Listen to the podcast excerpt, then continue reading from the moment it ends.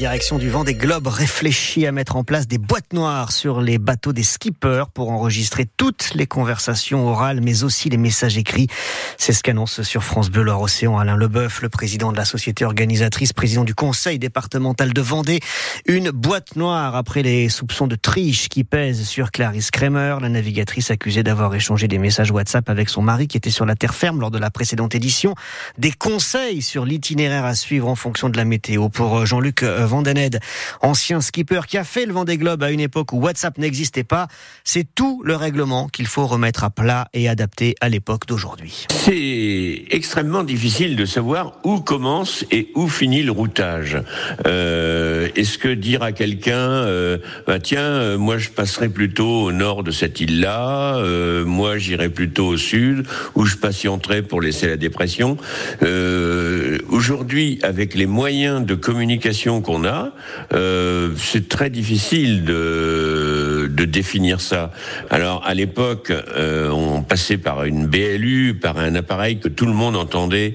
Et évidemment, à ce moment-là, c'était tout à fait contrôlable. Aujourd'hui, avec tous les moyens qu'ils ont à bord, ils ont Internet, ils ont tous les fichiers météo qu'ils veulent. Il faudrait euh, se mettre au goût du jour. Et les, les communications ont complètement évolué. Ça passe par satellite, euh, ça va dix fois plus vite. Et ils ont exactement ce qu'on a à terre. Donc, euh, euh, je pense qu'il faut euh, moderniser un petit peu le règlement. Jean-Luc Vandened, ancien skipper basé au Sable d'Olonne, il a fait le vent des globes à cette époque où il n'y avait pas WhatsApp et c'était donc moins facile de communiquer. Il était l'invité de France Bleu Océan à 8h15. L'intégralité de l'interview est à retrouver sur francebleu.fr. Une très violente agression hier soir à Rezé. Au cœur de ce qu'on appelle la maison radieuse, le Corbusier, au niveau de la sixième rue de ce bâtiment euh, ville. Un homme euh, de 38 ans attaqué par une bande vers 21h. Il a été euh, frappé avec un couteau de boucher et une machette. Il a aussi été euh, aspergé de gaz lacrymogène par cinq ou six agresseurs qui ont pris la fuite avant l'arrivée des secours et des forces de l'ordre. La victime a été transférée dans un état très grave à l'hôpital de Nantes. Sur la route, c'est déjà le 11e mort en Vendée depuis le début de l'année. Chiffre catastrophique. Hier matin, un homme de 41 ans a fait une sortie de route à Beauvoir-sur-Mer. Sa voiture est tombée dans un étier. L'alerte a été donnée par un cycliste qui a aperçu le toit du véhicule qui dépassait de l'eau et un corps qui flottait juste à côté. Qui est dans la triste lignée euh, de la tendance nationale puisqu'il y a eu 240 morts sur les routes en France en janvier. C'est 6% de plus qu'au mois de janvier 2023 avec un nombre plus important d'accidents qui impliquent des piétons et des cyclistes. La grève à la SNCF sur le réseau régional, les perturbations sont limitées sur nos deux départements. Oui, seule la ligne Nantes-La Roche, les Sables d'Olonne est, est, concernée par cette grève des contrôleurs avec en moyenne un TER sur euh, toutes les deux heures, hein, le matin et le soir. Les autres lignes circulent normalement et au plan national, il y a un train sur deux pour les TGV, les Ouigo et les Intercités. Une bonne nouvelle pour les chantiers de l'Atlantique à Saint-Nazaire, nouvelle commande passée par les Américains de la Royal Carab Cara Caribéan, je vais y arriver, qui viennent de signer pour la construction donc à Saint-Nazaire d'un septième paquebot de la classe Oasis, moteur GPL et bateau XXL. Ce sera le cinquième de cette série qui sortira des, chantiers de Saint-Nazaire à Saint-Malo en Bretagne. Mobilisation contre un autre gros bateau, un chalutier géant, 145 mètres de long, c'est le plus grand du monde. Un bateau dans lequel la compagnie des pêches de Saint-Malo a investi 15 millions d'euros pour aller pêcher le merlan bleu au large de la Mauritanie pour ensuite fabriquer des bâtonnets de surimi.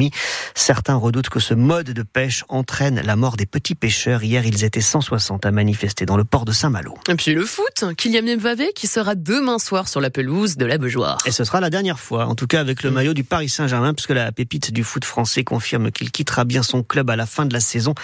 Il est annoncé du côté du Real Madrid. Voir Mbappé, c'est sans doute l'une des motivations de celles et ceux qui se sont rués sur la billetterie pour le match de demain hein, entre Nantes et Paris. Je parle pas des habitués euh, qui ont euh, évidemment qui sont abonnés et qui vont à tous les matchs. Je parle de ceux qui vont que dans ces matchs un peu spéciaux. En tout cas, la, billetterie a été prise d'assaut en quelques minutes, hein, Florian Cazola. Rien à voir avec la file d'attente interminable avant la réception de la Juventus Turin il y a un an, mais tout de même, 40 minutes. Les 7000 places grand public sont parties en moins de 40 minutes pour ce choc face au PSG. Ajoutez à ça les 5000 billets supplémentaires achetés par les abonnés et les 6000 supporters qui ont souscrit à un pack de matchs pour être certains de pouvoir être présents demain soir.